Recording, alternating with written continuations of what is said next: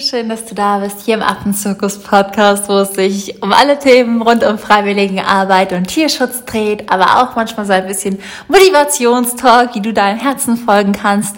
Und die heutige Folge ist aber wieder zum Thema Freiwilligenarbeit. Und zwar möchte ich mit dir über fünf Dinge sprechen, die du als Freiwilligenhelfer auf gar keinen Fall vergessen solltest. Und da die Folge einfach eigentlich rein informativ ist, würde ich auch direkt starten, damit du sie schnell durchhören kannst und einfach noch ganz schnell auf deine Einkaufsliste packst, falls es bei dir auch bald losgeht.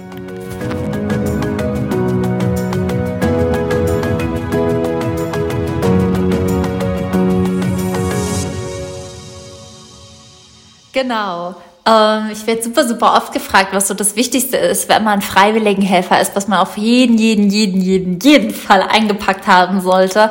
Und was ich nie vergesse und tatsächlich eigentlich auch immer in doppelter Ausführung dabei habe, sind diese fünf Sachen. Und das erste ist tatsächlich eine Taschenlampe.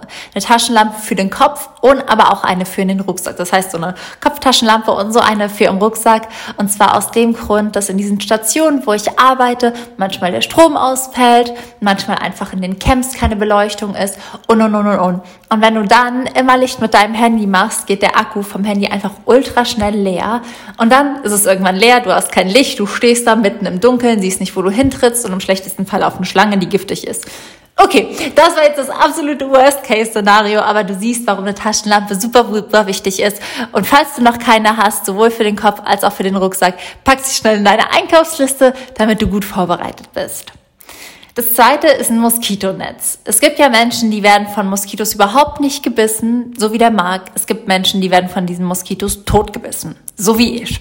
Das heißt, egal ob du ein Mark oder eine Wichi bist, du solltest auf jeden Fall immer versuchen, Moskitonetz einzupacken, denn in den meisten Stationen ist es auch so, dass du das oben am Bett befestigen kannst und das minimiert einfach die Gefahr, dass du von Moskitos gebissen wirst.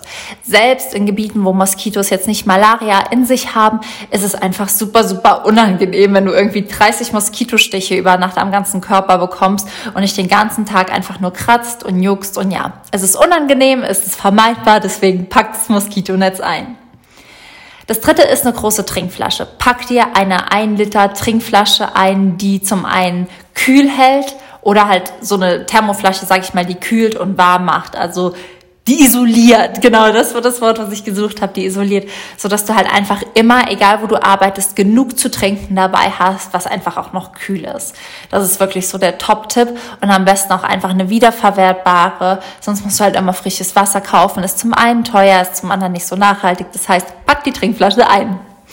Fakt Nummer vier oder was als viertes gar nicht fehlen darf, ist die Powerbank. Wie ich schon gesagt habe, es kann sein, dass du vor Ort manchmal mit Stromausfällen zu tun hast. Es kann einfach sein, dass die Steckdosen nicht richtig funktionieren. Es kann sein, dass in dem Zimmer, wo du bist, nur eine Steckdose für fünf Leute ist. Alles möglich. Das heißt, pack dir eine vollgeladene Powerbank bitte in deinen Koffer, so dass du dein Handy mindestens zwei, dreimal davon laden kannst und ansonsten die Powerbank immer lädst, wenn gerade niemand anderes laden muss. Oder wenn gerade Stromausfall ist, dass du einfach weißt, okay, ich bin safe, alles ist gut, ich kann vielleicht in Kontakt mit XY und bleiben, weiter Bilder machen, wofür du auch immer Strom brauchst, dann hast du sie dabei.